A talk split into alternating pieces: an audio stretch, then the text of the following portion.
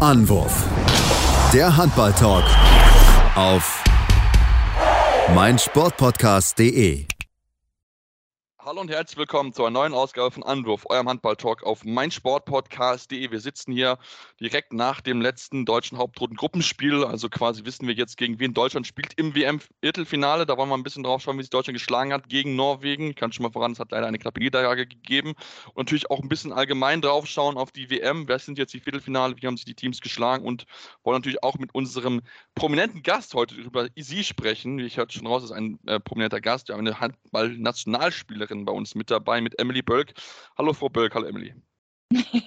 Hallo, gern Emily.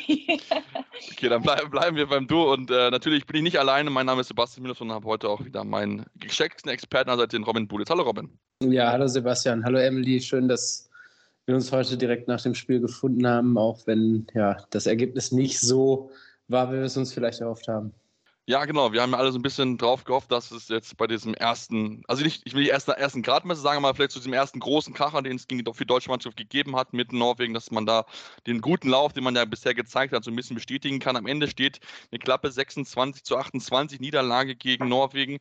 Emily, ähm, ja, für dich aus äh, Profi-Handball-Sicht, wie war es für dich? Was hat am Ende gefehlt für die deutsche Mannschaft, um den Sieg oder die Punkte zu holen gegen Norwegen? Also ich glaube, mit der Play of the Match haben sie schon im Spiel den richtigen getroffen mit, äh, wer ist da noch, Bürgerud? Bergerud, Bergerud. Torborn Bergerud. Genau, ähm, also überragende Leistung in der zweiten Halbzeit. Ich glaube 55 Prozent am Ende. Also da hat er schon auch einige wirklich Freie weggenommen von unseren Deutschen. Ich glaube, das war dann so der ausschlaggebende Punkt, auch wenn man sagen muss, dass Wolf bei uns auch eine überragende Leistung gebracht hat. Aber das war schon, äh, würde ich sagen, schon der entscheidende Faktor, warum es dann leider nicht gereicht hat. Ähm, ansonsten jetzt in den Interviews nach dem Spiel war vermehrt zu hören, dass die, dass die Männer nicht so ganz zufrieden waren mit der Leistung, die sie heute im Spiel gezeigt haben. Aber ich fand, es war trotzdem guter Handball. Na klar, die ein oder andere hundertprozentige Chance hätte gerne ähm, noch reingehen können, aber ansonsten toller Kampfgeist, ein sehr schnelles, temporeiches Spiel, äh, tollen Handball gezeigt auf beiden Seiten und wie gesagt bis zur letzten Minute eigentlich auf Augenhöhe und ähm, da ist Norwegen schon einer der, der Top-Kandidaten hier bei der WM. Also dementsprechend äh, braucht man sich nicht kleiner zu machen. Ich fand die, äh, das Spiel dennoch sehr sehenswert, auf jeden Fall ja, das war es definitiv. Also, das waren viele tolle Aktionen mit dabei. Ich fand auch, Robin, das waren so, so zwei Hand Halbzeiten in Kontrast. Wir hatten so eine ersten Halbzeit, wo es viele Offensivaktionen gab, viele Tore, insgesamt 34 Stück in der ersten Halbzeit. Deutschland klappt zurück. Und in der zweiten Halbzeit war es dann mehr defensiv geprägt. Mehr die Torhüter sind ins Spiel reingekommen. Natürlich Bergerud mit einem überragenden Spiel in der zweiten Halbzeit, 55% Quote. Emily hat schon gesagt. Auch Andi Wolf hat eine gute äh, Quote gehabt, nachdem er ja reingekommen ist. Hat man so, hat man versucht, erstmal mit Billem reinzukommen, um den Norweger so ein bisschen auf dem kalten Fuß zu überraschen. Das hat nicht so ganz funktioniert, aber trotzdem, Wolf hat es dann sehr, sehr gut gemacht. Und am Ende, ja, sind es dann halt die Würfe, die man halt vorne nicht reingemacht hat. Ich glaube, in den letzten acht Minuten ein einziges Tor und das war dann das, äh, ich glaube, 26, 28 kurz vor Schluss. Also, ja, dann war es dann die, leider die Offensive, die ja bisher sehr, sehr überzeugt hat, die dann äh, leider nicht diesen Punkt holen konnte oder diesen letzten ja, Schritt machen konnte für den Sieg. Ja, du hast vollkommen recht. Äh, die beiden Halbzeiten waren sehr, sehr unterschiedlich. Also es war wirklich beeindruckender Tempohandball in der ersten Halbzeit. Es ging hin und her. Ähm, viel, viele Offensivaktionen. Die Torhüter haben keine große Rolle gespielt, wobei Severas von den Leipzigern auch in der ersten Halbzeit den Deutschen schon so ein bisschen den Zahn gezogen hat, teilweise. da Beginn, waren, ja. Genau, da waren auch schon wieder so ein paar, ja, auch freie Würfe vom Kreis. Johannes Goller, was man eigentlich nicht von ihm kennt, der eigentlich sehr sicher ist, hat, hat, hat ein, zwei äh, Würfe liegen lassen. Patrick Götzky von außen. Ähm, da ja, schlug das Pendel schon in der ersten Halbzeit für die Norweger aus, was das Torhüterspiel angeht. Andi Wolf super reingekommen dann, ohne Frage. Ähm, die zweite Halbzeit war ja extrem von den Torhütern und von der Abwehr geprägt. Ich glaube, zwischen der 35. und der 45. Minute sind zwei Tore gefallen. Äh, da dachte ich kurzzeitig, dass die beiden Torhüter sich jetzt gegenseitig übertreffen wollen und äh, zu neuen Höhen aufschwingen wollen. Ärgerlich ist natürlich, dass Deutschland dann einfach diese Durchschlagskraft zum Ende hinten raus fehlt. Und das ist dann einfach das, worüber wir vielleicht auch jetzt mal sprechen müssen. Heute, in den letzten Spielen ist es noch nicht so ganz aufgefallen, aber ich finde, heute hat man es leider gesehen dass der deutschen Mannschaft doch ein kleines bisschen Wurfkraft und Durchschlagskraft aus dem Rückraum dann einfach abhanden kommt, was man eben bei den Norwegern heute gesehen hat, die Göran Sögaard bringen können, die mit Sander Sargosen einen der dominierenden Spieler auf der Welt haben, die Magnus Röth und Harald Reinkind immer durchwechseln können. Das ist halt schon eine Qualität, die Deutschland dann eben, sage ich mal, was die, was die Genauigkeit, was die Durchschlagskraft angeht, einfach nicht hat. Ja, ich denke, diese, diese Bank, die die Norwegen hat, ich glaube, die hätten wir auch gerne. Also da ist wirklich viel, viel Spitzenklasse auf den Positionen, dass sie da wirklich dann auch ja, mal Spielen Ruhe geben können. Du hast angesprochen, Harald Reinkind, Magnus Röth, das ist ja wirklich die Qual der Wahl, die der Bundestrainer eigentlich dort hatte in Norwegen, wie er aufstellt. Also das ist ja wirklich Topklasse, das ist wirklich absolut höchstem Niveau. Lass uns, wenn wir auf den Rückraum zu sprechen kommen, vor allem über einen Mann reden, Emily. Äh, Juri Knorr, was soll man noch zu ihm sagen? Acht Tore, sechs Assists, wieder der überragende Mann gewesen, sowohl ähm, ja, mit seinen Toren als auch mit seiner Übersicht. Also er hat wieder genau das bestätigt, was er schon das ganze Turnier über gezeigt hat, dass er eine ganz, ganz wichtige Rolle in diesem Team einnimmt. Schon mit seinen jungen Jahren. Also ich finde es auch äh, beeindruckend, wie er auftritt, als also mit 22 Jahren und dann eben mit der Führungsposition auf Rückraummitte. Das Spiel leitet ja auch dementsprechend, ähm, wenn er den langen Wechsel hat, auch in der Abwehr steht. Das ist ja schon auch kräftezehrend, vorne und hinten da zu arbeiten. Äh, was man auf jeden Fall sagen kann, sein erster Schritt und das ja auch oftmals einfach aus dem Prellen oder aus dem Stand, die Explosivität, die er hat, die ist, glaube ich, schon ähm, ja, outstanding und das Zusammenspiel äh, mit dem Kreisläufer. Ich glaube, das ist auf jeden Fall hervorzuheben. Ähm, Im Vergleich zu Witzke finde ich, wenn er reinkommt, ist es schon ein bisschen mehr gebundenes Spiel. Er schafft es eher nochmal die Halben zu holen und so ein bisschen mehr Spielfluss reinzubringen. Ähm, ich glaube, dass sich die beiden dadurch äh, sehr gut ergänzen. Ich fand Witzke hat auch leider bis zur roten Karte dann, aber auch ein sehr gutes Spiel gemacht, als er zweite Halbzeit reinkommt. Und ich finde, das ist auch dieses Jahr schön mit anzuschauen, dass ähm, die Breite im Kader, auch wenn ihr sagt, ja, im, im, Gegensatz personell zu den Norwegern, fehlt da vielleicht noch die Erfahrung oder dann doch auch, ähm, ja, doch auch die Erfahrung im Club vielleicht auf dem Top-Niveau, auch international ähm, regelmäßig zu spielen da, ähm, ist da aber, versucht da echt jeder seinen Job zu machen und ähm, klar, heute ein paar Chancen zu viel liegen gelassen, aber da muss man auch sagen, das waren meistens hundertprozentige Chancen, die da rausgespielt wurden und dementsprechend finde ich das schon sehr beeindruckend, dass da, ob das jetzt ein Krötzki ist, der finde ich ein überragendes Turnier spielt, finde ich, ähm, auch viel Übersicht und ähm, Souveränität da ausstrahlt, auch gute Aktionen in der Abwehr hat. Oder ein Darmke, der heute Mertens da ersetzt, ähm, auch gute Aktionen, vor allen Dingen auch in der Abwehr hat. Ähm, das sind alles Sachen, finde ich, die die deutsche Mannschaft ähm, positiv ausstrahlt irgendwie, dass da das Team funktioniert irgendwie. Ja, definitiv. Ich glaube, Teamgeist ist, glaube ich, auf jeden Fall eine große Stärke der, der Mannschaft. Man hat ja auch so das Gefühl, wenn man auch jetzt beispielsweise Paul Druck sieht, der, wenn du, wenn du ihn siehst, natürlich seine Qualitäten kennst, ja auch schon sagen kannst, okay, das ist vielleicht jemand, der auch den Anspruch hat, Stammplatz zu machen, aber das ist für ihn egal. Er akzeptiert seine Rolle, macht genau das, was er machen muss.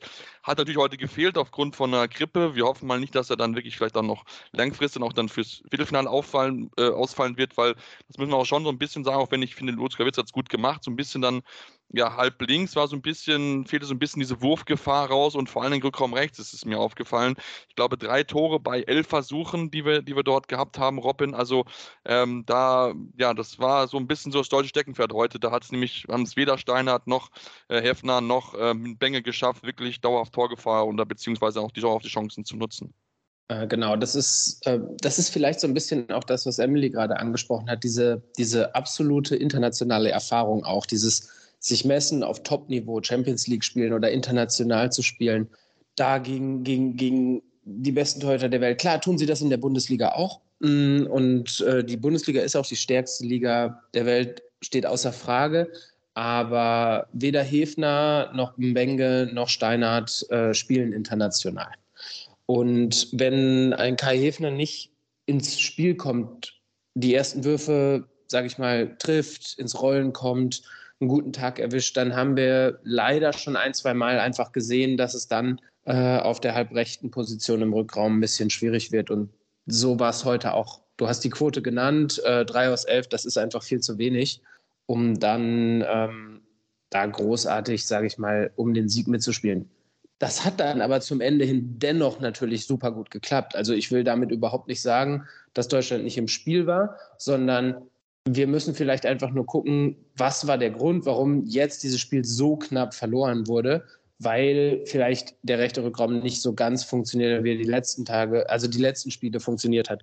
Wenn Kai Hefner aber jetzt einen super guten Tag zum Beispiel im Viertelfinale erwischt gegen die Franzosen, dann kann ganz viel wieder ineinander greifen. Und dann sehe ich überhaupt auch nicht das Problem, warum an dem Tag nicht zum Beispiel auch so eine Top-Mannschaft wie die Franzosen geschlagen werden. Definitiv. Ich meine, das ist jetzt ein bisschen Neckern auf hohem Niveau, weil wir haben nur mit zwei Toren verloren und wir reden darüber, äh, was, als ob wir die großen Probleme haben. Aber eigentlich ist es, es war knapp, man war nah dran. Ähm, auch den Banger hat das sehr gut gemacht, hatte zwei schöne Anspiele an den Kreis. Mikael Kohlbach, der beide mal sehr, sehr schön freigespielt hat. Also, das ist jetzt so ein bisschen so ein, ja, Suchen nach den Gründen natürlich, dass es nicht ganz gereicht hat, aber natürlich trotzdem kann man, glaube ich, sehr, sehr zufrieden sein. Ich glaube, wir haben alle nicht vor dem Turnier damit gerechnet, dass die Mannschaft so ja, furios aufspielt, mit so viel Tempo reinkommt, wirklich auch sowohl offensiv als auch defensiv immer wieder gute Akzente hat. Gerade offensiv natürlich ist es eine, ja, eine große Euphorie, die entstanden ist. Emily, die natürlich auch die deutsche Mannschaft so ein bisschen trägt, diesen, dieses Selbstvertrauen, was man sagen, gesammelt hat, mit diesem, mit dem Tempohandball. Ich glaube, das ist etwas, was so dieser deutschen Mannschaft so ein bisschen in den letzten Jahren vielleicht so ein bisschen gefehlt hat und was man jetzt einfach sieht, wenn das läuft, wenn das Teamchemie stimmt und ja, dann kann man auch gute Mannschaften schlagen an so einem Tag. Auf jeden Fall. Also ähm, auch jetzt eben, als äh, klar war, dass wir im Viertelfinale dann gegen Frankreich auflaufen, wusste ich auch nicht so richtig, ähm, was hätte man sich gewünscht im Vorfeld. Lieber Frankreich oder Spanien. Also ich, ich muss gestehen, dadurch, dass ich natürlich auch äh, selber ein bisschen aktiv sein muss auf der Platte, kann ich jetzt nicht die komplette WM äh, so intensiv verfolgen. Versuche natürlich insbesondere die deutsche Mannschaft, da die Spiele zu gucken. Aber ähm, was mir so berichtet wird, dass vor allen Dingen die Abwehr von den Spaniern also überragend äh, überwiegend ist. Ähm, und ob man dann vielleicht äh, doch lieber gegen eine gewohntere, sage ich mal, 6-0-Deckung, die vielleicht die Franzosen ja auf die Platte bringen, spielt. Ähm, ich bin mir da nicht so sicher. Also ich glaube, bei, gegen beide Mannschaften braucht man einfach einen überragenden Tag, überragende Torhüter, eine bessere Wurfausbeute, als man sie heute gezeigt hat. Ähm, aber ich glaube auch dennoch mit dem Spielwitz und ähm, vielleicht auch mit der Rolle als Underdog ist da, ist da viel möglich an so einem Tag. Ja, ich bin auch ganz ehrlich, ich habe auch neben Frankreich ein bisschen eher, weil ich finde halt, wir haben in den letzten Jahren gegen Spanien immer nicht so gut ausgesehen. Jetzt seit dem Sieg im EM-Finale 2016, glaube ich, haben wir gefühlt bei den ja immer gegen Spanien verloren, sind irgendwie gegen ausgeschieden oder haben mit wichtigen Spielen in der Hauptrunde äh, nicht gewinnen können. Deswegen bin ich eigentlich so ein bisschen auch wenn man das sagen muss, ein bisschen froher, aber es ist trotzdem immer noch Frankreich, die halt Olympiasieger sind. Also es ist ja wirklich also, äh, so ein bisschen Pest oder Cholera, weil es halt beides absolute Top-Mannschaften sind und natürlich beides Top-Spieler haben auf allen Positionen. Ähm, Robin, was ist, so, was ist so dein Gefühl? Was kann gegen Frankreich möglich sein? Ich meine natürlich, Dicker Mendes ist mit sicher so das große Thema, wie fit ist er, aber ich meine auch darüber hinaus hat die Mannschaft ja so viel Qualität auf jeder Position, das wird ja so oder so eine große Herausforderung für die Mannschaft werden. Ja, du hast Dika Map angesprochen und wir haben gerade kurz eben über den deutschen rechten Rückraum gesprochen, wo es vielleicht ein kleines bisschen hakt die Franzosen haben den besten rechten Rückraum der Welt, meiner Meinung nach, weil sie haben Melvin Richardson, sie haben die Kamem und sie haben noch ähm, Remy Lee, der auch äh, Linkshänder ist. Also die Franzosen habe ich dieses, diese Weltmeisterschaft äh, sehr, sehr häufig mit zwei Linkshändern spielen sehen, dass die Kamem äh, oder Remy Lee sich auf die, auf die Mittelposition äh, ziehen. Ich glaube aber das, was Emily gesagt hat und das, wird, das trifft zu. Ich glaube, dass diese Deckungsvariante der Spanier Deutschland einfach nicht liegt. Und das haben wir die letzten Jahre leider viel zu oft beobachtet, wie du auch richtig gesagt hast. Und deswegen bin ich auch mit Frankreich, ähm, glaube ich, ein Stückchen froher, auch wenn ich vom, wenn man auf, von dem, was man gesehen hat bei dieser WM, würde man erstmal sagen, ja, Spanien weil Spanien sich, glaube ich, ein bisschen schwerer getan hat als die Franzosen vielleicht. Aber ich glaube auch, dass das französische Spiel dem deutschen Spiel etwas mehr liegt. Die Frage ist, ob dieser Rückraum, der für mich bei den Franzosen einfach äh, schon wirklich, wirklich stark ist, ob der gut verteidigt werden kann. Aber dass die deutsche Mannschaft gut verteidigen kann, dass, äh, dass Andreas Wolf richtig gut im Turnier ist, haben wir gesehen. Deswegen sehe ich echt gute Chancen. Freue mich so oder so endlich mal wieder auf Deutschland gegen Frankreich. Das ist, sorry, aber das ist ein krasser Klassiker im, ja. im Handball. Das, das ist es definitiv. Äh, da, ich glaube, sind wir uns alle einig, dass es ein tolles Spiel mit Sicherheit werden wird. Also da bin ich sehr, sehr gespannt drauf, wie, wie es am Ende, Ende sein wird. Das wird, glaube ich, ja mit Sicherheit ein harter Fight. Wenn man auch ja sieht, Spanien hat da, glaube ich, mit zwei Toren nur gegen Frankreich verloren. Also auch da war das ja enorm knapp. Also von daher ist es, glaube ich, wirklich ja, ein marginaler Unterschied, was man jetzt, wie gesagt, hat. Aber ich, wie gesagt, nehme so ein bisschen, glaube ich, besser die Franzosen, weil ich da auch manchmal so das Gefühl habe, dass die Torhüterposition nicht immer auf so einem konstant hohen Level performen kann, wie ein Perez de Vargas, der, glaube ich, in jedem Spiel, wenn er will, dir das Tor zunageln kann. Das habe ich manchmal so ein bisschen bei Gerard das Gefühl, dass das nicht immer so hinkriegt. Das hat mir auch die Vergangenheit so ein bisschen gezeigt, dass das da manchmal auch äh, nicht so ganz ist, aber in entscheidenden Spielen sind sie meistens dann wieder auch da. Also von daher, ähm, wir werden es genau beobachten. Wir machen jetzt eine kurze Pause, kommen gleich zurück, sprechen über weitere Ergebnisse und über die spannende Hauptrundengruppe 2 natürlich, wenn wir Emily zu Gast sind, müssen wir natürlich auch über sie reden. Deswegen bleibt dran hier bei Anruf, eurem Handball-Talk auf meinsportpodcast.de. In rund 40 Folgen habt ihr mich jetzt schon sagen hören, I want to tell you about the Beatles. Ich habe euch die Geschichten zu ihren Alben und ihren Songs erzählt, euch ihre wichtigsten Wegbegleiter und Vertraute vorgestellt und natürlich die Orte, die für die Bandgeschichte eine wichtige Rolle spielten. Habt ihr die drei bisherigen Staffeln schon durchgehört? Nein? Na, worauf wartet ihr dann noch? Rein in den Podcatcher eurer Wahl und einfach mal losgehört. Und folgt gerne auch unserem Instagram-Kanal iwtty-Beatles Podcast.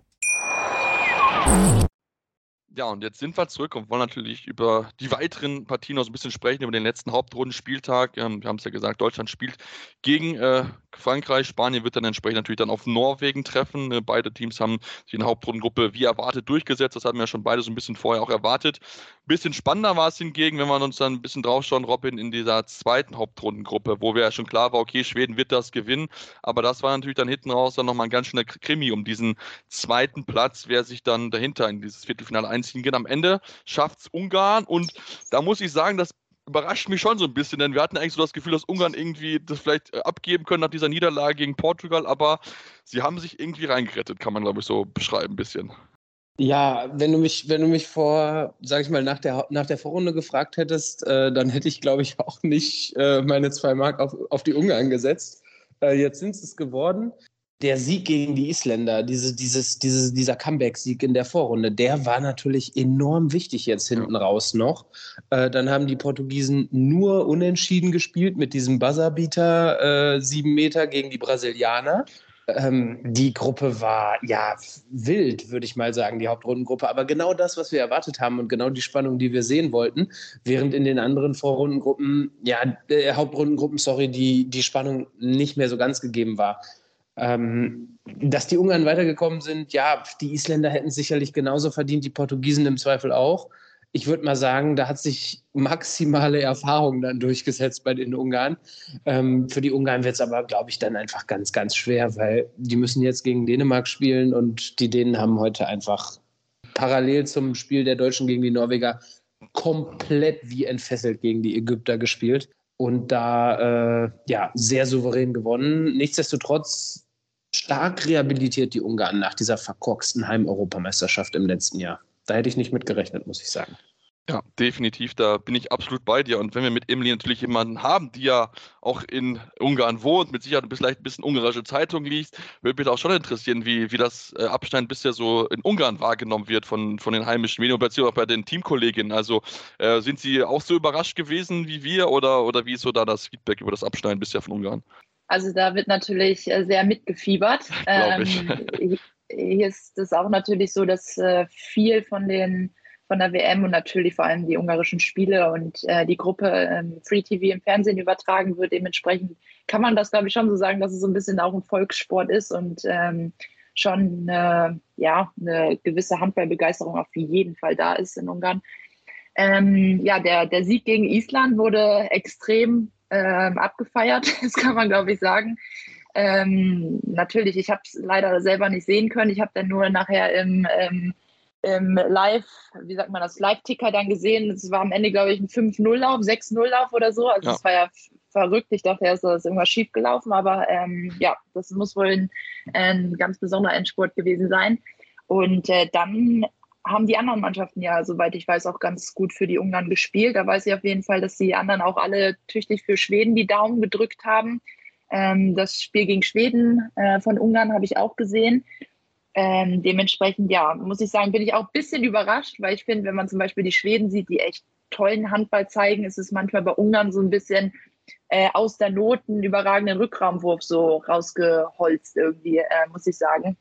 Also da gefallen, gefallen mir doch so eher die skandinavischen Spielweisen, muss ich tatsächlich sagen. Aber Erfolg gibt recht. Also jetzt sind sie im, im Viertelfinale und das natürlich für, für das Land Ungarn oder die Föderation ähm, sehr, sehr wichtig. Ich glaube auch, was die finanziellen Mittel angeht, gerade wie ihr sagt, ähm, nach der, nach der verkurksten Heim-EM im letzten Jahr, wo natürlich richtig viel Geld investiert wurde, der MDM-Dome in Budapest extra gebaut wurde und dann war leider nach der Vorrunde Schuss. Also da muss man schon sagen, war die Enttäuschung ähm, sehr, sehr groß. Ja definitiv. Und ich meine, ja klar, natürlich profitieren sie ein bisschen davon, dass halt dieses Unentschieden von Portugal da gegen Brasilien gewesen ist mit diesem Videobeweis nach dem Ende, wo das dann ja dazu geführt hat, dass man Brasilien den 7 Meter bekommen hat und dann dieses Ausgleich passiert ist und dadurch, äh, ja, ist jetzt halt Ungarn in dieser Hauptrunde und trifft, du hast schon, äh, oder Roman hat es schon erwähnt, trifft jetzt auf Dänemark. Ähm, ich weiß nicht, Emily, ob du es nebenbei so ein bisschen geguckt hast, ähm, Dänemark gegen Ägypten. Ähm, ich finde, dass die Dänen in diesem Spiel, ich habe es ein bisschen nebenbei gehabt, das war wirklich eine ja, eine pure Dominanz, die sie dort ausgeübt haben. Also was sie mit, was sie mit Ägypten angestellt haben, das hätte ich nicht erwartet, weil Ägypten fand ich sehr, sehr gut bisher in dem Turnierverlauf, aber Dänemark war wieder dieses Dänemark von anderen Städten, was die, wenn die in den Lauf kommen, dann sind die nicht aufzuhalten, so quasi. Ja, also ich habe es äh, nicht laufen lassen, bei mir war voller Fokus auf Deutschland. Aber äh, ich habe auch gehört, dass Ägypten äh, sehr, sehr gut gespielt hat, obwohl ich überrascht bin, weil der Rückraumrechte von Westbrem, ich äh, weiß jetzt gerade seinen Namen nicht, aber ähm, der auch sehr, sehr gut spielt, gar nicht dabei ist. Äh, oh ja, Oma ja hier, glaube ich, meine ich, meine ich sein Name, ne? Ja. Kann sehr gut sein. Ich genau. habe es leider nicht so mit Namen, aber ähm, deshalb war ich sehr überrascht, dass, dass, ähm, dass Dänemark da jetzt so dominant war. Oder was heißt überrascht? Ich glaube, personell haben die einfach die beste Mannschaft, muss man so sagen. Überragende Ausbildung natürlich, denn auch einfach Top-Leute, die auch gut in Fahrt sind die Saison. Ähm, dementsprechend glaube ich, ist Dänemark als absoluter Top-Favorit irgendwie für mich ähm, nicht gesetzt, aber es ist schon ganz, ganz weit oben, was so äh, Favoriten angeht. Und ähm, ja, aber dass es trotzdem so deutlich wird, muss ich sagen, hat mich auch ein bisschen überrascht, auch wenn ich es jetzt selber nicht gesehen habe. Ja, ja ich habe mit, genau. hab mit einem Auge so ein bisschen die ganze Zeit zugeschaut und zur Halbzeit hatte Niklas Landin das Tor komplett, also in der ersten Halbzeit komplett vernagelt. Elf Gegentore kassiert. Er stand zwischenzeitlich, glaube ich, so bei der Einblendung in der 15. Minute stand er fast bei 60 Prozent Quote, hat von außen gefühlt jeden Ball weggenommen und ist scheinbar pünktlich zur entscheidenden Phase äh, des Turniers wieder voll am Start und zeigt die Leistung, die man von ihm gewohnt ist. Und die Dänen hatten, glaube ich, auch ein kleines bisschen Wut im Bauch, weil sie nicht erwartet hätten, gegen die Kroaten nur unentschieden zu spielen und von den Kroaten so eine Gegenwehr und so einen harten Kampf zu bekommen. Also das war ein total beklopptes Spiel gegen die Kroaten und jetzt gegen die Ägypter. Wie entfesselt aufgespielt. Matthias Gitzel sensationell wieder, ich glaube, sieben, acht Tore gemacht. Und Ach, wer, Acht hat er. Und wer jetzt auch wieder richtig aufgedreht hat, wo es richtig entscheidend wurde, wo wir die ganze Zeit irgendwie schon ein bisschen so gedacht haben, oh, er wirft nur noch die sieben Meter aus dem gebundenen Spiel, macht da nicht mehr viel. Jetzt ist er da, Mikkel Hansen ja. wirft die Ägypter auch ab. Und das ist so ein bisschen Mikkel Hansen auch ähnlich, also die Spielweise erinnert mich auch so ein bisschen an Juri Knorr oder Juri Knorr erinnert mich eher an Mikkel Hansen. Er steht wirklich starr vor der Abwehr, tippt zwei, dreimal, sieht die Lücke, geht rein, wirft das Tor. Das ist einfach unglaublich. Diese, diese, die, dieses Spielverständnis und dieses Entsche diese Entscheidungen treffen in dieser Sekundenschnelle. Mikkel Hansen immer noch auf diesem Niveau. Also ich finde es unglaublich, wenn er dann immer bei solchen Spielen dann wiederkommt. Und ähm, die Ideen sind für mich der absolute Top-Favorit mit den Schweden zusammen. Ne? Ich wollte es gerade sagen, vergiss die, die Schweden. Schweden die Schweden ne, darfst du nicht vergessen, weil was die natürlich da zeigen mit den Fans im Rücken, ist auch ganz großes Kino. Also die beiden, wenn nichts schief geht, dann treffen die sich im Finale. Hoff, äh, treffen die sich im Finale oder schon im Halbfinale? Ich hoffe im Finale da fragst du mich, da fragst du mich gerade richtig. Ich gucke mal ein bisschen nebenbei. Aber ähm, ja. ja. auf jeden Fall. Das ist, das ist überragend. Und ich meine, dieser Rückraum, den die da haben, ich, ich weiß nicht, wo ich es auf Twitter gelesen hatte, aber irgendjemand hat geschrieben. Der, ich glaube genau, Fabian Koch war es von den Kieler Nachrichten. Der Rückraum äh, Hansen, Gitzel und Simon Pitlick, das ist, äh, sollte verboten werden, weil die einfach so überragend spielen. Und das, äh, ja, das war wirklich, das war wirklich absolut überragend wieder, was die gespielt haben. Und ähm, ja, also kann man wirklich nur den Hut davor ziehen. Und die Dänen, die waren auch, glaube ich, wirklich so ein bisschen mit Wut im Bauch. Ich meine, ich hatte es gelesen, dass Niklau Jakobsen die in die dänischen Medien ein bisschen angezählt hat, weil die Defensivarbeit die ihm nicht gefallen hat, was er in der ersten Halbzeit definitiv hingestellt hat. Also, das war schon, war schon ganz, ganz hohe, hohe Klasse, das kann ich ganz, ganz so sagen. Und äh, ich habe gerade geschaut, Finale könnte Dänemark-Schweden heißen. Wie, müsste auch, war doch WM, EM-Finale letztes Jahr, meine ich sogar. Nee, also, das waren die Spanier tatsächlich stimmt. letztes Jahr im EM-Finale. Nee, aber haben, Vergessen haben wir häufig. Haben die, haben, die haben sich im Halbfinale getroffen. Ich meine, die haben ja. gegeneinander gespielt, meine ich, ne? Genau. genau. im Halbfinale, ja. Halbfinale, meine ich doch, genau. Also, das wird mit Sicherheit sehr, sehr spannend zu beobachten sein, äh, ja, wer es dann im Endeffekt dann natürlich schaffen wird. Lass uns vielleicht, Emily, ich weiß nicht, wie viel du, du hast gesagt, ein bisschen gesehen, über die kleinen Mannschaften auch natürlich ein bisschen sprechen. Ne? Wir haben ja auch bei der Handball-EM so ein bisschen Überraschung mit dabei gehabt. Wir haben heute die US-Amerikaner, ne, die ihren, ihren zweiten Sieg geholt haben, was ja auch natürlich eine, eine schöne Geschichte ist, nachdem sie äh, ja lange so ein bisschen drum gekämpft haben, jetzt zum zweiten Mal gewonnen, nachdem sie in bis, bis sechs Auftritten bisher noch kein einziges Spiel gewonnen hatte. Ähm, wie, wie hast du das mitbekommen, beziehungsweise wie, wie schön ist es auch, dass natürlich auch so kleinere Nationen jetzt mal bei einer Weltmeisterschaft dann auch mal positive Schlagzeilen, Schlagzeilen sorgen können und dann nicht immer nur die großen Europäer immer die Siege einfahren? Also ich war tatsächlich bei, bei einigen Ländern relativ überrascht. Also Bahrain habe ich auch heute gesehen, war glaube ich bis zur Halbzeit gegen Kroatien ähm, ja. relativ pari-pari ähm, oder Kap Verde, da haben die Ungarn auch ein bisschen gezittert, die mussten ja gegen die dann auch nochmal gewinnen. Ähm, oder ja, USA. Also ich ähm, vergleiche das dann immer mit den Mannschaften, die, gegen die ich denn schon mal irgendwie aufgelaufen bin. Und da war USA auf jeden Fall zum Beispiel noch nicht mit dabei. Deshalb ähm, freut mich das natürlich, wenn irgendwie der Handball auch in anderen Ländern immer größer wird und ähm, die da auch äh, im Weltvergleich, sage ich jetzt mal, oder vor allen Dingen halt mit europäischen Mannschaften, die natürlich jetzt schon noch so die Weltspitze mit anführen, ähm, da manchmal auch eine gute Performance hinlegen können. Und das äh, freut mich natürlich sehr und bin gespannt, was da sich dann in den nächsten Jahren dann noch so weiter ergibt. Ich bin auch sehr, sehr gespannt. Also die USA hat ja auch noch, glaube ich, Wildcard bis zur WM 27, dann mit Blick auf Olympia 28, sodass sie dann noch ein bisschen natürlich internationale Spielklasse sammeln dürfen wurde dann auch nochmal jetzt im Nachhinein viel darüber diskutiert, über diese Aktion, ähm, ob das jetzt ein Beißen gewesen ist oder nicht. Ähm, der hat sich auch entsprechend, dass es kein Beißen gewesen ist. Natürlich trotzdem wurde er entsprechend gesperrt, so konnte dann leider nicht mehr bei der WM mit teilnehmen, aber trotzdem, die USA hat auf jeden Fall Werbung gemacht. Ich glaube, sind auch in den größeren S-Medien drüber gelaufen. Also da kriegt der Sport natürlich auch gerade in so einem wichtigen Sportmarkt wie in den USA natürlich auch ein bisschen Aufmerksamkeit, was der Sport natürlich auch prinzipiell helfen kann, wenn dann mehr im großen Nordamerika da ein bisschen spielen können, denn wir wissen alle, die großen US-Unternehmen sitzen dort alle und haben viel Geld und investieren viel in Sport. Wenn natürlich da ein bisschen was vom Kuchen abbekommen könnte, wäre das natürlich sehr, sehr gut für den Sport auf jeden Fall nochmal so einen kleinen Schub geben. Emily, wenn wir jetzt zum Abschluss unseres WM-Teils, würde mich noch interessieren, wer ist denn dein Tipp für den WM-Titel? Jetzt, wo du weißt, wie die vier Achtelfinale feststehen, würde es mich doch da sehr interessieren, was dein Finaltipp ist. Äh, ich glaube, Finaltipp, jetzt wo du gerade auch nachgeschaut hast, dass es möglich wäre, äh, Dänemark, Schweden. Auf, muss ich schon sagen, fast auf jeden Fall, weil die, die Spielart, die, die Kader an sich, die sind einfach überragend, gefällt mir sehr gut, tollen Handball, überragende Spieler einfach gefühlt auf jeder Position. Ähm, ich glaube, das, das wäre schon sehr schön anzuschauen, ja. Ja, das denke ich definitiv auch. Und das wäre, glaube ich, also das wäre, glaube ich, so alles, was man sich so als neutraler Fans wünschen kann, glaube ich, so dieses tollste Finale, was, glaube ich, was zusammenkommen würde. Ich meine, alleine, ich wollte schon auf das Toto-Duell, Niklas Landin gegen Andreas Palika. Ich meine, wir kennen die Geschichte von dem Sohn von Andreas Palika, der sagt, dass Niklas Landin der beste Torhüter der Welt ist vor seinem Vater. Und wenn sein Vater natürlich dann nochmal beweisen könnte, dass er nochmal besser ist als Niklas Landin, wobei wir auch sagen müssen, Palika, was ja dieses, dieses Turnierspiel ist, wieder von einem anderen Stern. Also. Ja. Das ist wirklich unglaublich. Auch wenn er vielleicht ein bisschen vorschnell gewesen ist mit seiner Aktion da jetzt im vorletzten Spiel, glaube ich, wo er ein bisschen überschnell den Ball haben wollte. Aber mein Gott, wer, wer, wer hatte das nicht schon mal solche Situationen im Handball, dass man da vielleicht ein bisschen ja, rabiat zur Sache gegangen ist, würde ich es mal beschreiben. Ja, wir machen jetzt eine kurze Pause, ja. kommen wir gleich zurück, wo natürlich dann noch über Emily natürlich ein bisschen sprechen, wie es ihr in Ungarn ergeht. Deswegen bleibt dran, ihr bei Anruf, eurem Handball-Talk auf meinsportpodcast.de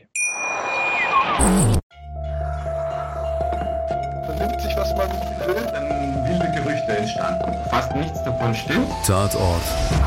Sport. Wenn Sporthelden zu Tätern oder Opfern werden, ermittelt Malte Asmus auf meinsportpodcast.de. Folge dem True Crime Podcast, denn manchmal ist Sport tatsächlich Mord. Nicht nur für Sportfans. Ja, und jetzt sind wir zurück und nachdem wir uns jetzt, jetzt ausgiebig mit der Handball-WM beschäftigt haben, wollen wir natürlich uns mit unserem Gast noch ein bisschen ausführlicher beschäftigen. Emily Bölk, wir kennen sie alle als eine der Gesichter im deutschen Frauenhandball, eine der besten deutschen Spielerinnen auf ihrer Position.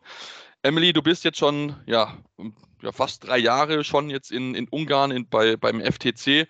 Ähm, hast du schon die ungarische Sprache und die ungarische Le Lebensmentalität so ein bisschen verinnerlicht oder wie ergeht es dir allgemein bei deinem Verein?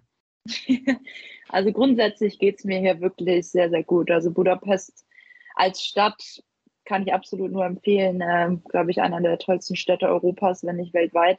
Ähm, sehr, sehr lebenswert äh, und auch handballerisch kann ich mich wenig beschweren. Haben im ersten Jahr ähm, die Meisterschaft geholt, im zweiten Jahr Pokal und jetzt ist auch noch alles offen. Ähm, in der Champions League wäre es schön, wenn es mal übers Playoff hinausgehen würde, ähm, aber da arbeiten wir hart dran. Und äh, ansonsten, ja, bin ich, bin ich hier sehr, sehr gut aufgehoben. Was die Sprache angeht, bin ich auch fleißig am Lernen. Ähm, ich komme durch auf jeden Fall und alles so rund um Handball, glaube ich, klappt schon, klappt schon ganz gut. Und ähm, ja, ansonsten muss man natürlich aber auch sagen, dass äh, Budapest auch schon sehr europäisch-westlich angehaucht ist. Also ähm, hier, ja, also ich fühle mich rundum wohl. Das ist doch, das wollte es doch auf jeden Fall sehr, sehr zu hören. Du hast angesprochen, äh, Bundesliga oder beziehungsweise auch Champions League spielst ja dort mit deinem Verein FTC, auch in der Gruppe mit Bietigheim. Ähm, ist ja eine sehr, sehr umkämpfte Gruppe, nachdem der Bietigheim sehr, sehr gut gestartet ist, ist es ja jetzt gerade so wirklich ein harter Fight darum, wer so die ersten und die ersten und die Platz 4 bis 7 noch erhält. Sind jetzt relativ ausgeglichen. Ihr habt am Wochenende gespielt äh, in Metz. Ähm, ja, wie, wie zufrieden bist du bisher mit eurem Abschneiden? Du hast ja schon ein bisschen angekündigt und, und natürlich auch persönlich. Ähm, was glaubst du, was noch in diesen letzten zwei Spielen drin ist? Ich meine, natürlich, Ziel ist ja, glaube ich, die K.O.-Runde auf jeden Fall zu erreichen. Äh, ja, ganz genau. Also unsere Gruppe ist, glaube ich, so ausgeglichen wie noch nie. Also mit Moss, Banik Moss, die tschechische Mannschaft, haben wir da vielleicht so einen kleinen Ausreißer, die bisher nur Niederlagen eingefahren haben, aber ansonsten wirklich sehr am Kampf. Jeder nimmt sich irgendwie von jedem Punkte mit und deswegen, glaube ich, wird es auch erst am letzten Spieltag so wirklich entschieden, wer dann nachher den siebten Platz macht und äh, eben es nicht in die Playoffs schafft. Ähm, für uns bedeutet das, wenn wir mindestens aus den jetzt noch verbleibenden zwei Gruppenspielen mindestens zwei Punkte holen, dann sind wir auf jeden Fall auf dem vierten Platz und dementsprechend sicher in den Playoffs. Ähm, und der Rest entscheidet sich da dann und äh, das ist auf jeden Fall das große Ziel, ja. Aus solcher Sicht wäre es natürlich sehr gut, wenn du mit deinem Verein natürlich auch die SGB Bietigheim in die nächste Runde einkommt. Hinspiel habt ihr ja überraschend klar verloren. Jetzt steht das Rückspiel an in, in ich glaube, in anderthalb Wochen. Gibt es da schon so ein bisschen auch äh, ja, Austausch mit deinen Nationalmannschaftskolleginnen? Weil ich glaube, das Hinspiel möchte ich, glaube ich, relativ schnell vergessen. Das war, glaube ich, 20 zu 40 doch sehr, sehr deutlich. Danke, dass es nochmal wiederholt also das, ähm, ja, sowas soll es ja auch geben. Hatte ich bis dato noch nicht in meiner, in meiner Karriere, aber das war wirklich ein ganz, ganz, ganz rabenschwarzer Tag, wo wirklich äh, gar nichts zusammengelaufen ist und auf der anderen Seite bei Bietigheim alles. Ähm, ja, wenn man es positiv sehen will für den deutschen Handball, ähm, toll, freut, freut mich sehr. Ähm, aber für uns war es natürlich ein Katastrophentag auf, auf jeden Fall und dementsprechend haben wir da auf jeden Fall was, was gut zu machen. Äh, genau am 1. Februar-Wochenende kommt Bietigheim zu uns und da wollen wir natürlich auf jeden Fall ein anderes Gesicht zeigen. Zudem sind die Punkte natürlich für uns super wichtig. Ja, das ist äh, natürlich für alle Teams, also die, die, Platz 4 und Platz 7 trennen derzeit einen einzigen Punkt. Also da geht es wirklich darum, jeden einzelnen Punkt zu sammeln, äh, um den letzten verbleibenden zwei Spielen, um dann natürlich den Einzug zu sichern. Platz 7 ist ja dann nicht mehr für die K.O.-Runde berechtigt. Also da bin ich mal sehr, sehr gespannt, wie das in diesen vergangenen zwei Spielen weitergeht. Ähm, verfolgst du noch die Bundesliga der Frauen nebenbei oder ist das natürlich mit deinen Spielen, die du hast, einfach zu stressig, um da mal im Livestream bei Sport Deutschland TV oder so reinzuschauen? Also ähm, über Live-Ticker oder generell Social Media und Ergebnisse gucke ich schon regelmäßig oder habe da auch quasi Push-Up-Benachrichtigungen für die Liga aktiviert, dass ich da so ein bisschen auf dem Laufenden bleibe.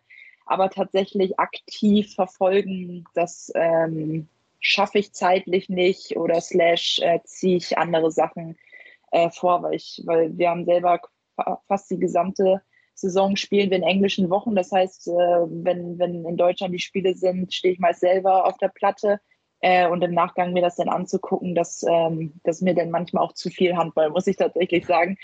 Ähm, dementsprechend, ähm, ja, eher weniger tatsächlich, aber es freut mich natürlich, wenn, wenn vor allen Dingen im internationalen äh, Kontext oder da in den internationalen Wettbewerben die deutschen Mannschaften da ganz gut abschlagen. Und ich glaube, da macht äh, Bietigheim natürlich, weiß ich natürlich, weil die bei uns in der äh, Champions League Gruppe sind, aber auch mit Dortmund und äh, THC machen die da, glaube ich, echt einen guten Job in der Europe League.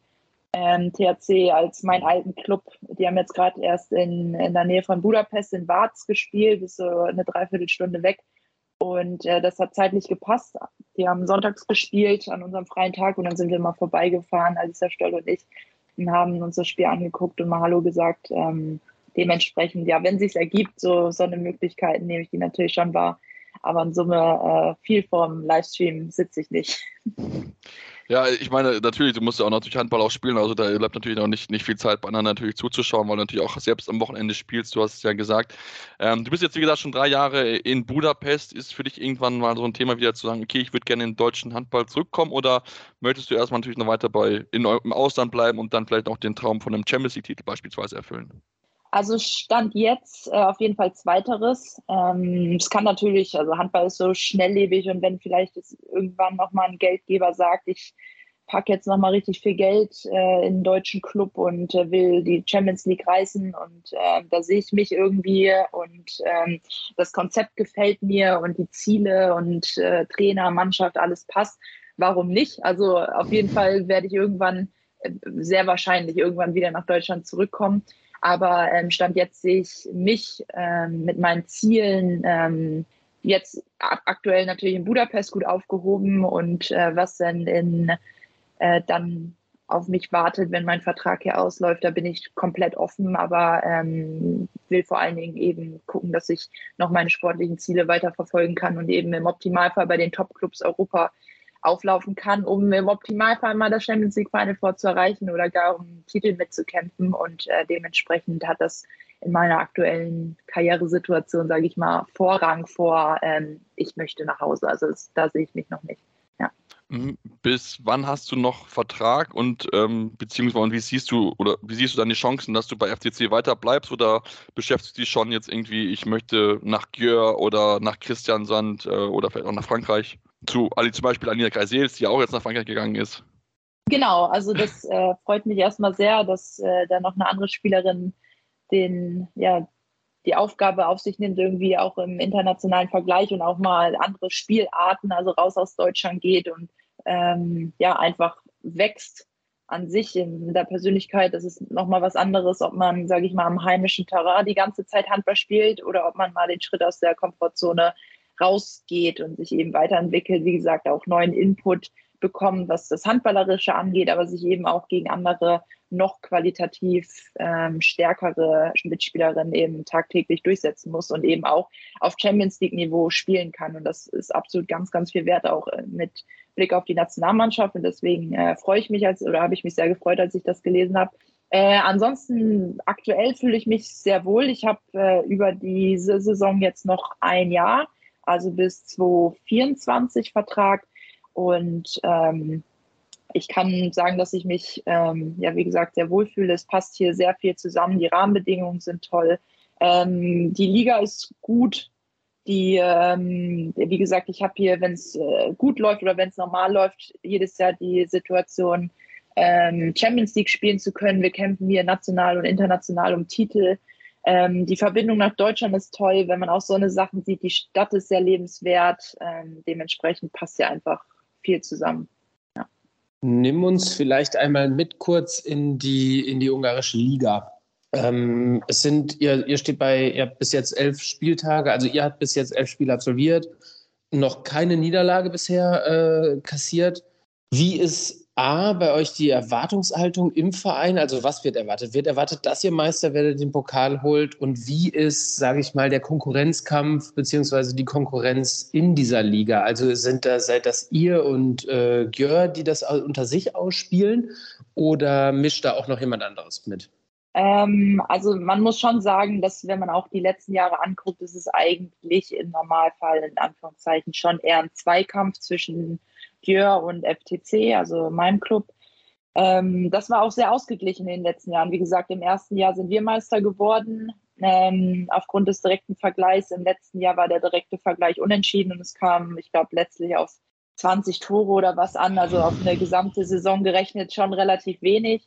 Äh, dieses Jahr haben wir das erste Spiel jetzt gegen Gjör mit sechs Toren gewonnen. Das heißt eigentlich einen relativ guten Puffer, haben jetzt aber einen Punkt liegen lassen gegen Depritzen, die dann quasi hinter, also, also auf dem dritten Platz immer die sind, die beide Mannschaften ärgern wollen und eben angreifen wollen, vielleicht auch mal Startplatz in der Champions League zu bekommen. Also immer sehr gefährlich. Ähm, ja, ansonsten mit Warz hat man dann, glaube ich, die und Moscha Majadova, die Mannschaften, die dann direkt dahinter sind und auch in der Europe League eben mit Debrecen zusammen unterwegs sind.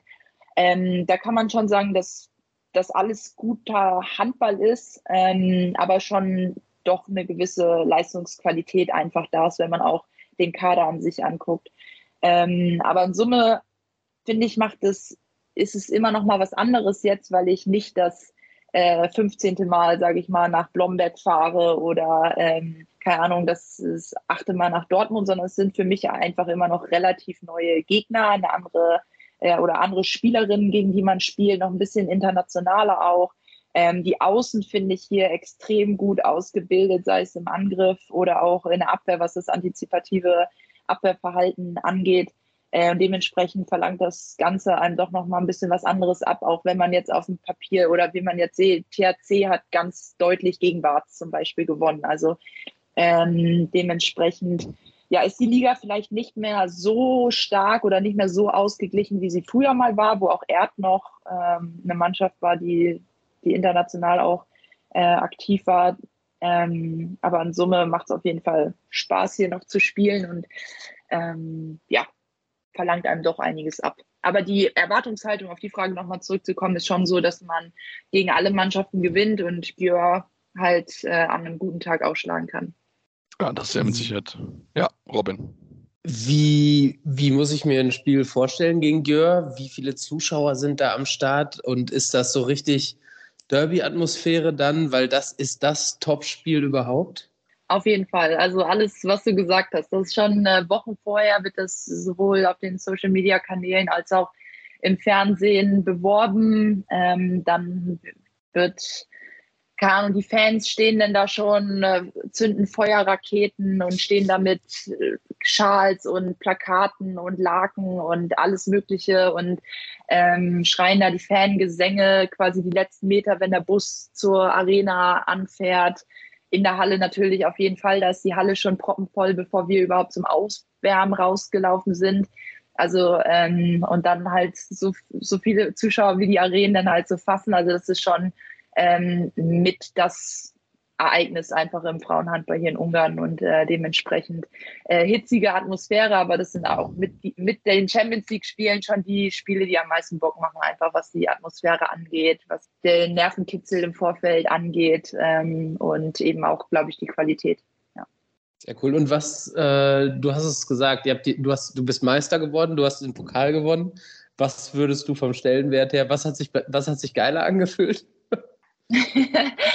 ähm, auch, ich will jetzt nicht sagen, auf jeden Fall das eine oder andere, aber mh, hm, die Meisterschaft zu holen, das ist schon, finde ich, mit das Besonderste, weil man einfach über eine ganze Saison, über ein ganzes Jahr hinweg konstant gute Leistung bringt. Und das war schon verrückt. Das war halt das Covid-Jahr, will ich mal sagen äh, wo angefangen bei null Zuschauern, dann wurde das Anfang April so ein bisschen gelockert und dann wurden die, wurde die Arena halt immer voller, immer voller bis zum letzten Spieltag, wo, wo dann komplett ausverkauft war, letztes Spiel zu Hause, wir mussten gewinnen.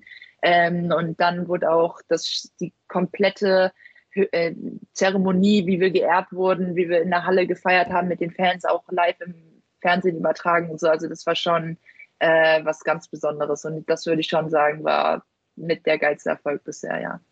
Das kann ich mir sehr, sehr gut vorstellen. Hört sich auch auf jeden Fall sehr so an, als ob man das auf jeden Fall genießen sollte. Ich meine, gerade natürlich, also wir sind ja alle froh, dass wir wieder ne, vor Zuschauern spielen dürfen, dass es wieder Fans gibt, die in die Halle reinkommen müssen. Denn müssen wir sagen, mit Fans ist halt immer besser, als wenn die Halle halt leer ist. Das ist einfach so. Ähm, das ist einfach ja, ein komplett anderes Gefühl. Wir, wir kennen es alle. Das ist einfach dann nochmal ein bisschen mehr Gänsehaut-Feeling. Auch wenn natürlich die Spiele so immer interessant sind, aber ich glaube, wenn man noch dann ja brüllende Fans sind, wir kennen sie auch, die ungarischen Fans, die sind ja auch bekannt dafür, gut Stimmung zu machen, sehr, sehr heißblütig. Ich meine, wir sehen es auch immer wieder bei den Männerhandballen, ne, Westbrem beispielsweise oder aber auch in Sedget, wo ja die Halle immer gefühlt am Brennen ist, wenn dort Champions League gespielt wird. Also das ist äh, mit Sicherheit da auch äh, ja, sehr, sehr schön zu sehen und natürlich freut uns, dass es dir so, so gefällt. Ich meine, du hast mit Isa Scholl auch noch eine zweite Spielerin mit dabei, mit der du diese Erfahrung teilen kannst. Äh, ist eure ja, Freundschaft noch mal enger geworden, seitdem ihr zusammenspielt oder wart ihr auch schon vorher oder beziehungsweise hat sie sich schon noch vorher bei dir erkundigt, inwieweit äh, FTC vielleicht auch für sie sinnvoll ist? Also äh, Alice und ich kennen uns jetzt schon über zehn Jahre, glaube ich. Also äh, halt über die Jugendnationalmannschaft Junioren, jetzt natürlich auch A-Nationalmannschaft, aber wir haben jetzt äh, vor FTC auch zusammen beim Thüringer HC gespielt und sind auch quasi zeitgleich äh, hierher gewechselt. Also wir spielen jetzt mittlerweile schon in der fünften Saison äh, im gleichen Club und ähm, wie gesagt, kannten uns auch vorher schon sehr gut, teilen uns auch schon seit Jahren das Zimmer, also dementsprechend sind wir schon sehr eng verbunden äh, dass so eine Auslandserfahrung, vor allen Dingen dann auch so eine Sachen wie äh, Covid, Grenzen dicht, man hockt dann hier im Ausland, man kann eigentlich nichts machen. Das sind natürlich auch schon ein bisschen ähm, ganz besondere Erfahrungen, sage ich mal, die, wo man sich vielleicht selber nochmal anders kennenlernt oder mit denen man auch wächst. Und wenn man solche Erfahrungen dann äh, teilt, ich glaube, das verbindet dann schon auch. Und äh, dementsprechend würde ich schon sagen, dass uns ähm, der Aufenthalt hier oder die, die Erfahrungen hier noch, noch enger zusammengeschweißt haben und natürlich auch so Sachen wie die Erfolge, die wir zusammen feiern durften, ist natürlich auch nochmal ähm, was ganz Besonderes. Erfolge hat natürlich gefeiert, aber natürlich auch ähm, war es für Isa Stolle mit Sicherheit auch schon keiner Rückschlag, dass sie jetzt nicht bei dem vergangenen Großturnier mit dabei gewesen ist. Musstest du sie danach so ein bisschen aufbauen, dass sie das halt dann nicht geschafft hat, den Sprung in den EM-Kader oder äh, wie ist es ihr danach gegangen, als dann klar war, dass sie leider nicht mitfahren wird mit dir zur Nationalmannschaft? Ja, das äh, ist sehr unglücklich gelaufen für Alice, die, die letzten waren es zwei direkt hintereinander, auf jeden Fall bisher zwei große Ereignisse ähm, die einmal aufgrund von Erkrankung und einmal aufgrund von Verletzung eben nicht äh, möglich waren. Und dementsprechend, das ist natürlich immer ein herber Rückschlag. Also die, die Erlebnisse, die Erfahrungen und natürlich immer auch die Chance für, für das eigene Land aufzulaufen und natürlich bei jedem Turnier auch die Chance zu haben, um Medaillen irgendwie mitzukämpfen im Optimalfall oder ähm, auch einfach Erfahrung zu sammeln auf dem Level das ist schon ähm, was ganz Besonderes und sich eben auch auf internationalem Level zu beweisen und zu zeigen. Und ähm, aber was, ich meine, lange darüber zu trauern, ähm, hilft natürlich auch nicht. Also ich glaube, sie wäre, oder das kann ich sicher sagen, sie wäre sehr gerne dabei gewesen und hätte äh, mit uns auf der Platte gestanden, aber sie hat jedes Spiel von zu Hause aus mitgefiebert, war, glaube ich, auch das eine oder andere Spiel da als Expertin mit äh, zu Gast bei sportdeutschland.tv und ähm, ja, hilft nichts. Also dementsprechend arbeitet sie dran, dass sie oder toi, toi, toi hoffentlich gesund und verletzungsfrei bleibt und dann eben die nächsten Großereignisse wieder mit dabei ist. Auf jeden Fall, das hoffen, hoffen wir sehr, denn sie hat auch viel Erfahrung gesammelt, natürlich auch gerade auf einer rückraumrechten Position, noch mit einer sehr wurfgewaltige Spielerin, die natürlich auch nochmal dem deutschen Spiel dann nochmal eine, eine wichtige Komponente geben kann. Ähm, das Turnier ist jetzt schon ein bisschen, bisschen was her. Ähm, natürlich, ich habe mit Sicherheit viel drüber gesprochen, es wurde viel drüber geschrieben, ähm, über das Fazit. Wie würdest du allgemein jetzt, wenn wir es vielleicht jetzt nicht nur auf das Turnier beziehen, aber insgesamt den, den deutschen Handball sehen, jetzt auch mit Bundestrainer Markus Gaugisch, hast du das Gefühl, dass so jetzt nochmal so ein, so ein Ruck durch, dieses, durch den Handball durchgeht, dass jetzt doch vielleicht der Frauenhandball in Deutschland noch ein bisschen mehr gefördert wird, noch ein bisschen mehr gepusht wird, als das vielleicht in der Vergangenheit ähm, ja, getan wurde? Äh, das würde mich prinzipiell natürlich sehr freuen. Ich glaube, dass wir mit Markus als neuem Trainer ähm, jemanden sehr, sehr guten an der Hand haben, der viele neue taktische Impulse, vor allen Dingen auch was das Angriffsspiel mit reinbringt. Die Abwehr, würde ich sagen, haben wir nicht groß verändert jetzt äh, zum System von Henk Kröner, vielleicht noch ein bisschen erweitert. Dementsprechend, ähm, glaube ich, ist da viel Potenzial drin, auf jeden Fall. Wir hatten jetzt natürlich vor dem Großereignis sehr wenig Zeit. Also ähm, ich glaube, zwei Lehrgänge in Summe. Den einen davon war ich äh, krankheitsbedingt nicht dabei. Also ich hatte quasi mit ihm, ohne dass wir uns vorher kannten, bis auf natürlich Telefongespräche etc., aber jetzt nicht äh, persönlich oder im Training zusammengearbeitet haben, hatten wir, glaube ich, zehn Tage Vorbereitungszeit und sollen dann eben äh, eine EM spielen. Und das ist ähm, schwierig. Ich glaube, dass wir trotzdem ähm, Spiele hatten, wo wir sehr guten Handball gezeigt haben. Ähm, das eine Spiel gegen Spanien, was ähm, ja absolut nicht so lief, wie wir uns das erhofft haben. Das hat uns natürlich auch so ein bisschen das Genick gebrochen. Also hätten wir da ein oder zwei Punkte geholt, dann sähe das Ganze schon wieder ganz anders aus und wir wären im Spiel um Platz 5, 6 gewesen oder sogar vielleicht im Halbfinale. Und da sieht man manchmal, wie das eben in der europäischen Spitze, wie eng das ist. Auch wenn man sagen muss, dass äh, Mannschaften wie Dänemark, Norwegen oder Frankreich eben einfach noch weit weg sind. Das ist wirklich Weltspitze aktuell und dann ist eben Cut und dann ähm, sind wir halt im, im, nahen Mittelfeld da dran und da arbeiten wir, dass wir immer näher uns ans Halbfinale ranarbeiten und ähm, das ist auch weiterhin der Weg für die nächsten Jahre.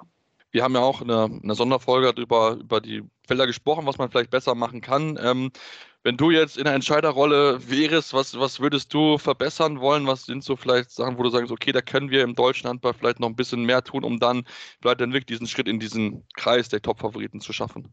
Also im Vergleich zu den absoluten Top-Nationen, die ich eben schon genannt habe, das ist auf jeden Fall die Breite im Kader. Also und das fängt natürlich auch dabei an, wenn man sieht, wo die Spielerinnen spielen. Erstens, ähm, das sind alles Clubs, die Champions League oder ganz wenige vielleicht, die in Anführungszeichen nur Europe League spielen. Also und da sieht man natürlich, dass die, ich will nicht sagen tagtäglich eben diesen internationalen Vergleich haben, aber eben doch schon wöchentlich und das schon jahrelang, wenn man sieht, äh, wie viele Länderspiele äh, in Summe bei den Nationen auf, ja, auf dem Tacho sind und im Vergleich zu uns, da sind wir dann im Vergleich leider immer noch äh, zu unerfahren und sind das Niveau vielleicht auf äh, die Länge eines Turniers nicht gewohnt, haben dann vielleicht auch nicht die Breite und dann ähm, bricht die Leistung vielleicht in dem einen oder anderen Moment ab oder wenn eben der ein oder andere nicht den Sahnetag erwischt, wird es dann halt schon schwierig. Und da müssen wir weiterhin dran arbeiten, dass eben der, der Unterschied zwischen Club und die Spiele, die man im Verein macht und eben zum ähm, zu den Spielen, die wir auf internationalem Niveau mit der Nationalmannschaft bestreiten, eigentlich keinen Unterschied mehr machen, sondern dass man das gewohnt ist, dass wie jetzt in der Champions League, dass sich die ähm, Leute, die ich dann auch mit der Nationalmannschaft bestreite oder gegen die ich dann, denen ich gegenüberstehe, die sehe ich eigentlich quasi jede Woche äh, in der Champions League. Und das ähm, wäre schön, wenn das in der Breite eben der Fall wäre. Und äh, da arbeiten wir dran. Wir sind immer noch ähm, recht jung und dementsprechend bin ich da guter Dinge, dass wir das Potenzial immer weiter ausbauen. Und ähm, dann kommt es natürlich auch darauf an, das auf die Platte zu bringen, weil Fähigkeiten und Potenzial sind da. Und ähm, das geht es natürlich dann aber eben auch in, in den Breit, in, äh, in der Länge eines Turniers konsequent zu zeigen ich meine, wir sehen es ja jetzt auch heute, dass immer mehr Spielerinnen, Nationalspielerinnen auch nach ins Ausland wechseln, ne? mit Kadi Filter, jetzt Alina Grasels, das ist das jüngste Beispiel. Also von daher dann auch diesen Schritt wagen, zu diesen Top-Mannschaften zu gehen, sich dann natürlich nicht nur wöchentlich in der Champions League mit denen zu messen, natürlich aber auch im Training, wo du natürlich dann auch vielleicht noch einen gewissen anderen Konkurrenzkampf einfach hast, wenn du ihn halt in der Bundesliga halt hast. Deswegen ist es auf jeden Fall sehr, sehr schön zu sehen. Zum Abschluss ähm, möchte ich dich noch über ein Thema fragen, was in den letzten Wochen und Monaten den, den Frauenhandball so ein bisschen an Schlagzahlen, zumindest national, so ein bisschen ja, beherrscht hat, das Thema mit, mit André Fuhr und der, der ganzen Kause drumherum. Ich möchte jetzt nicht ins einzelne Detail reingehen, ihr habt da ja auch viel innerhalb der Mannschaft gesprochen. Für mich wäre so, so die Frage, was, was würdest du dir wünschen, was man aus diesem Fall einfach vielleicht lernen muss, beziehungsweise wenn so Wünsche oder auch Hoffnung, die du einfach hast in, in die Verantwortlichen, um das möglichst so einen Fall nochmal zu verhindern? Also prinzipiell ist natürlich das A und O jetzt erstmal die Aufarbeitung wirklich auch durchzuführen, die überall angekündigt wird. Also dass das jetzt nicht nur aufgenommen wurde, um quasi äh, das Ganze unter den Tisch zu kehren und ja, wir kümmern uns drum, alles gut, um die Presse dann wieder runterzuhalten und alle in Anführungszeichen glücklich zu stimmen, sondern dass das Ganze eben ernst genommen wird und den Schwung, den das Ganze aufgenommen hat, eben auch die Bedeutung zu schenken und den Betroffenen das Gehör zu schenken, was es eben verdient. Und ich glaube, dass es einen guten Anfang genommen hatte. Ähm, und jetzt natürlich mit Auflösung der externen Kommission, die der DRB eigentlich eingerichtet hatte, so ein bisschen wieder abgeflaut ist. Aber ich bin äh, guter Dinge und auch im Austausch mit den Verantwortlichen, dass ähm, die sich sehr bemühen, da eben Ersatz zu finden und de dementsprechend da eine Aufarbeitung stattfinden zu lassen. Aber es Gleiche gilt natürlich nicht nur für den Verband, sondern auch für die Vereine, dass man da eben eigene Strukturen hinterfragt, das aufarbeitet, da vielleicht ähm, über die externe Anlaufstelle für Gewalt und Missbrauch, die es jetzt eben gibt und wo es auch wichtig ist, dass jeder eben Bescheid weiß, dass es sie auch gibt und dass man sich da auch dran wenden kann und sollte eben in, in, im Fall der Fälle und sich davor nicht scheuen braucht oder ähnliches, sondern dass es wirklich allen bewusst ist, es gibt Hilfe, wenn man sie braucht und äh, dass aber das vielleicht auch schon frühzeitig irgendwie da eine Sensibilisierung stattfindet, ob das für Trainer ist, ob das für Spielerinnen gilt, ähm, wo man Hilfe finden kann, aber eben auch Sensibilisierung für Trainer, wie man eben umgeht mit Spielern und Spielerinnen. Und ich glaube, das ist ganz, ganz wichtig, dass es da eben so ein Aufwachen gibt oder halt ähm, Bewusstsein entwickelt wird. Ähm, und ich hoffe ganz inständig, dass das eben auch wirklich äh, in die Tat umgesetzt wird und nicht nur bei ähm, guten Vorsätzen bleibt. Ja, ich danke, das äh, sind schöne Schlussworte, denen wir nur so zustimmen können, Robin. Ich glaube, dass äh, wir werden wir natürlich auch weiterhin verfolgen, natürlich genau das Auge drauf haben. Ähm, wie gesagt, ich kann auch dann nur verweisen auf vorherige Folgen, wo es auch sehr äh, ausgiebig besprochen haben, wo wir auch einen Gast da hatten von der externen Kommission, der auch seine Sicht der Dinge so ein bisschen geschildert hat, um die Gründe zu liefern.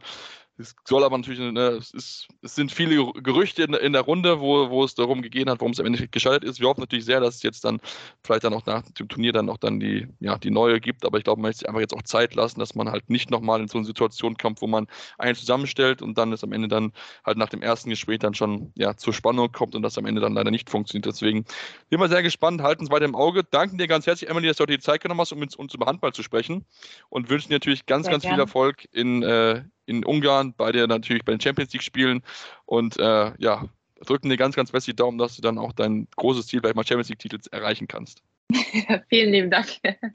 Super. Und wenn ihr unseren Podcast äh, natürlich weiter, weiterempfehlen wollt, könnt ihr das gerne tun. Wir sind auf allen Podcatchern eurer Wahl zu finden. Dürft uns auch gerne Rezensionen schreiben bei Spotify und iTunes. Habt ihr die Möglichkeit, uns fünf Sterne zu geben.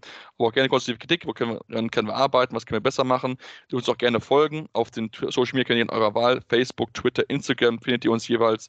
Und ähm, ja, dann gibt es uns dann spätestens nach dem Viertelfinale wieder hier bei Anwurf. Und dann schauen wir mal, wie die deutsche Mannschaft sich geschlagen hat. Und wir werden natürlich auch weiterhin genau im Auge behalten, wie sich dann Emily in der Champions League schlägt und äh, ob es dann reicht am Ende für Champions League Einzug Emily Bölk und auch äh, Bietigheim in die nächste Runde. Deswegen danke Emily und bis dann hier bei Anwurf, eurem Handball-Talk. Anwurf.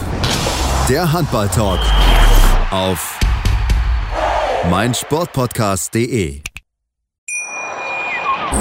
Wie baut man eine harmonische Beziehung zu seinem Hund auf? Puh, gar nicht so leicht. Und deshalb frage ich nach, wie es anderen Hundeeltern gelingt, beziehungsweise wie die daran arbeiten. Bei Iswas Dog reden wir dann drüber. Alle 14 Tage neu mit mir, Malte Asmus und unserer Expertin für eine harmonische Mensch-Hund-Beziehung, Melanie Lippisch. Iswas Dog mit Malte Asmus. Überall, wo es Podcasts gibt.